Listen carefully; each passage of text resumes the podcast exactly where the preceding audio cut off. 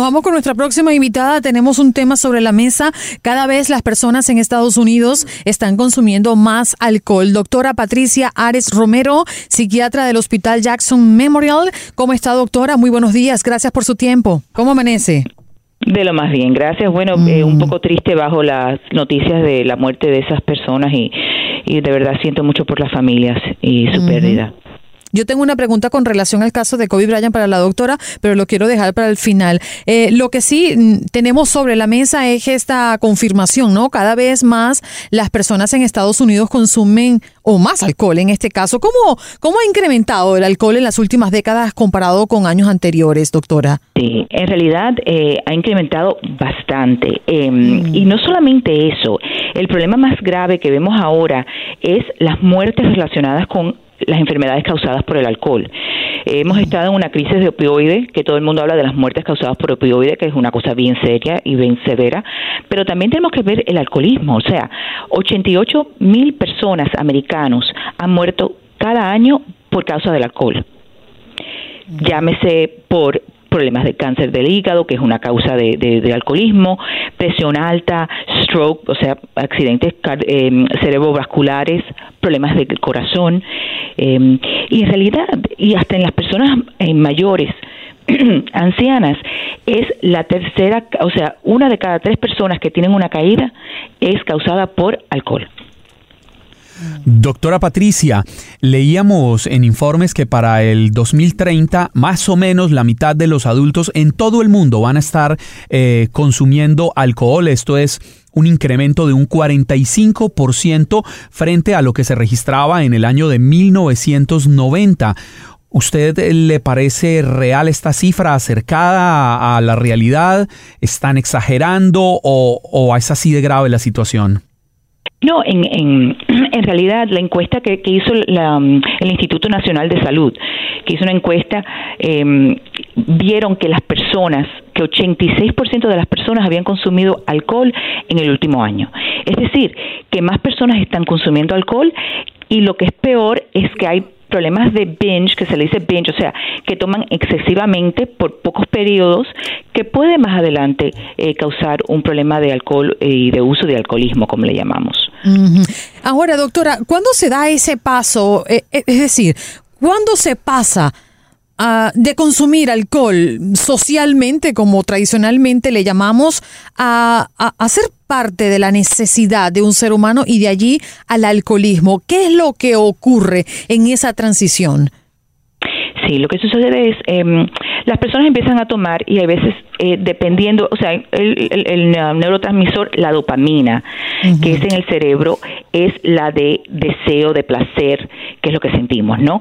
Entonces las personas pueden ser por varios factores. Hay factores internos, hay factores externos, puede ser un problema genético, o sea que en la familia había familiares que tenían alcoholismo en el pasado, puede ser condiciones psicológicas, un trauma, un divorcio, eh, una pérdida que puede causar a tomar un poco más porque se sienten mejor tomando.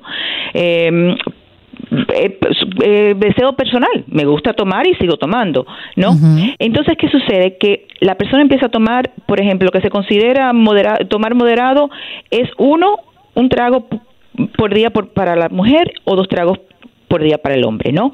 Cuando ya estamos hablando del binge drinking, o sea, que es ese, ese exceso de, tomar, es cuando toman cuatro tragos en dos horas para las mujeres o cinco en dos horas, o sea que lo consumen muy rápidamente. Em, y ya se considera el heavy, el, el, el, severo, ¿no? Que están tomando demasiado, es cuando el hombre toma por lo menos 14 tragos en una semana o la mujer siete en una semana. O sea que ya es no solamente que, bueno, tuvimos uno, fuimos a una obra, nos tomamos dos copas y ya, pero ya casi están tomando todos los días. Mm. Entonces, ¿qué sucede? Que la persona, que estos son los síntomas más, más graves del, del alcoholismo, que a pesar de tener el deseo de parar o reducir o descontinuar, no pueden. Pierden ese control. Entonces, a pesar de las consecuencias negativas, llámese eh, manejar bajo la influencia, eh, problemas con la pareja de uno que le dice, mira, me parece que estás tomando demasiado, a pesar de esas cosas, no pueden parar. Eso es lo que estamos hablando del alcoholismo. Doctora Patricia, eh, Cualquier persona que tenga problemas de alcoholismo es delicado, pero hay un segmento de la población que haría que esto fuera más grave y se lo pregunto entendiendo que las personas que seguramente nos están escuchando a esta hora son personas mayores que tienen hijos o, bien sea porque se están ya yendo al trabajo o trabajando en la costa este o se están levantando para salir en la costa oeste. ¿Cómo detectar que un menor, que uno de nuestros hijos está cayendo en este problema del alcoholismo cuando es tanta la tentación que hay y la presión social para que nuestros hijos eh, terminen iniciando en el alcohol tempranamente? Sí, lo primero es la prevención. Lo primero es que tenemos que tener esas conversaciones que son bastante severas y duras, que a veces no las queremos tener, ¿no? Con nuestros hijos. Eh, porque decimos, bueno, si le traemos al, al, frente del, de la mente el, tomar, entonces quizás van a querer tomar o van a abrir la curiosidad. Yo creo que uno tiene que ser bien franco con los niños, eh, porque en realidad afecta el cerebro. Mientras más joven el niño toma alcohol, más afecta el cerebro, no está completamente desarrollado. Entonces, eh, tenemos que hablar con ellos, los peligros de tomar.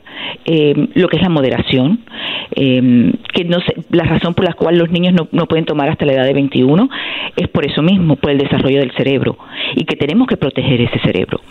Entonces, esa es la primera parte hacer la prevención, hablar con ellos siempre, hablar de los, de los amigos, quién está tomando, quién no está tomando y por qué tú piensas que él toma, que no haya necesidad de beber. Pero entonces, cambio en la personalidad del niño. Siempre ojo, mucho ojo. Eh, escondiéndose, eh, uno ve que, la personalidad cambia, eh, no quiere hablar contigo, no hace contacto em, em, cara a cara, ojo a ojo, ¿no? Esas son las cosas que entonces tenemos que hablar con ellos y de nuevo eh, ver qué es lo que están haciendo. Y los las amistades, o sea, en realidad hay mucha presión, mucho en la social media también, o sea, en, las redes sociales, las niñas tomando, que, que, es, una cosa bien cool, mira que, que, que chévere, pero tenemos que hablar que eso no es la realidad. Las redes sociales no es la realidad de lo que vivimos. Doctora, fíjese, usted está hablando de eso y me hace recordar algo que yo escuché por mucho tiempo y lo sigo escuchando. Esos muchachos que entran a la adolescencia, que comienzan ya a experimentar irse a fiestas, bueno, un rato solo porque los padres los dejan y van como integrándose a los grupos, pero escucho al padre decir, ven acá, Ven y te sientas y te tomas una cerveza porque la primera te la vas a tomar conmigo. Y si mi hijo prefiero que tome conmigo que que tome con los amigos. ¿Eso está bien? ¿Cómo podríamos manejar esa situación? Sí, eso es una, eso es una, una cosa que se usaba mucho antes, ¿no? Era, eh, yo prefiero que tomen en la casa, que eso. Pero en realidad, hablar honestamente sobre el alcohol, fantástico. Pero uno no, nunca debe darle una cerveza a un niño de 15 años porque uno no sabe qué puede, si el niño está sufriendo de ansiedad, si el niño quizás está sintiendo, está teniendo un bullying en la escuela, entonces se toma esa cerveza y se siente bien. Entonces, eso le dice al cerebro de él es, bueno, si yo me siento ansioso, si yo me siento mal, me tomo una cerveza. Me tomo una cerveza. Y, dos, y tres, y ahí vamos. Y dos, y tres, y va escalando. Entonces uno tiene que tratar de evitar eso porque tenemos que enseñarles a los hijos nuestros cómo lidiar con el estrés. El estrés va a existir siempre, lo vamos a tener todos los días. Ustedes se amanecieron esta mañana y solo tenían estrés. Yo tengo estrés. Hoy es lunes, ¿no? Tengo mucho trabajo. Pero ¿cómo lidiamos con ese estrés sin necesidad de usar alcohol o drogas? Yo no, yo no sé, Andreina, de dónde sea oriunda la doctora Patricia, pero es que lo cierto es que en nuestros países, en esta gran Latinoamérica, hay, hay una cultura muy machista donde los niños crecen viendo al papá tomar trago y se sienten hombres tomando trago y los envalentona. Eh, lo digo por experiencia propia. Cuando joven yo me sentía grande porque estaba tomándome una cerveza, porque estaba tomándome un aguardiente y realmente no existía una regulación, una reglamentación, una legislación tan fuerte como la hay en Estados Unidos. Mm. Allá no es que se ha visto tan mal, hay una mirada más complaciente, ¿no, doctora? Sí, sí, en realidad que sí, porque eh, mira, eh, yo cuando era pequeña vivía en España, entonces uno, el padre de uno decía, mira, ve, cómprame una botella de vino y se la vendían a un niño de 10, de 11 años, o sea, eso no, no, no había problema. Eh, yo sé que también la, la, teoría es en, muchos países nuestros que como es tan visto sin tabú, ¿no? Entonces los chicos no toman, no tienen alcoholismo. Pero en realidad si uno ve las estadísticas, en todos los países del mundo eh, tenemos problemas de alcoholismo.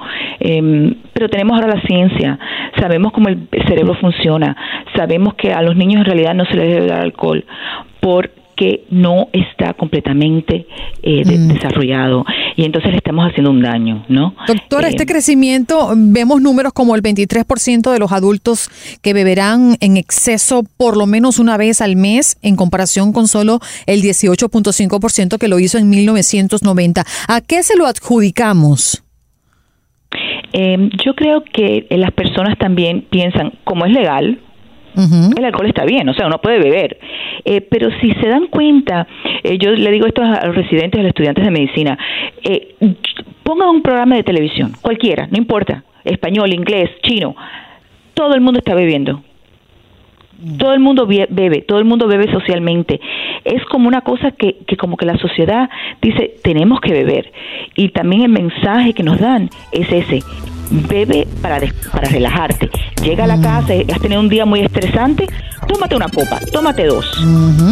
Doctora Patricia. El mensaje, ya. El tiempo se nos fue, pero no quiero que despidamos esta entrevista sin que antes nos dé sus coordenadas. ¿Dónde podemos ubicarla? Si quiere dejar algún número o red mm, social.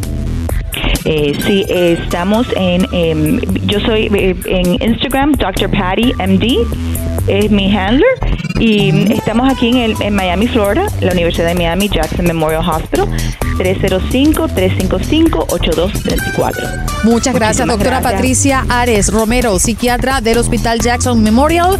Cada vez las personas en Estados Unidos están consumiendo más alcohol.